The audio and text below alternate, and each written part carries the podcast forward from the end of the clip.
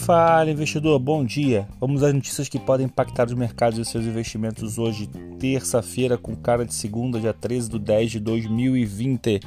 Foi feriado de Nossa Senhora Aparecida por aqui, mas no mundo tudo aberto. Bolsas subiram forte, tá? Nasdaq, bolsa de tecnologia americana, chegou a subir mais de 3%, fechou em 3,11%.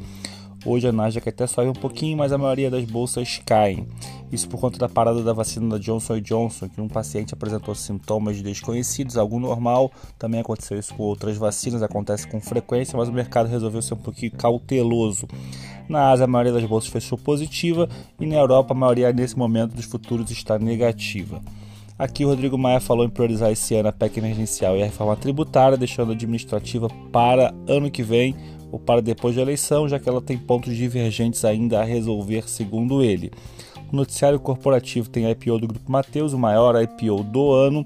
Também tem início de novos papéis da Natura, a Natura lançou novas ações. E a Oi lançou um plano de incentivo para cortar 2 mil postos de trabalho.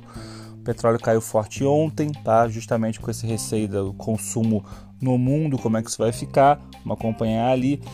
Hoje a gente tem por aqui ainda noticiário das reformas, tem a vacina, lá a eleição americana, então cautela, vamos ficar atento aí, mercado vai numa semana de alta, deve abrir com gap de alta aqui, porque o nosso EWZ, que é nosso índice de ação em Nova York, ontem subiu 0,75, a gente deve abrir com pelo menos isso daí para cima, mas vamos acompanhar como é que o mercado se comporta hoje. É isso, até amanhã. Dá um like aí, se inscreve nesse canal, se inscreve nas nossas redes sociais. Seja você investidor. Até amanhã, valeu! Thank you.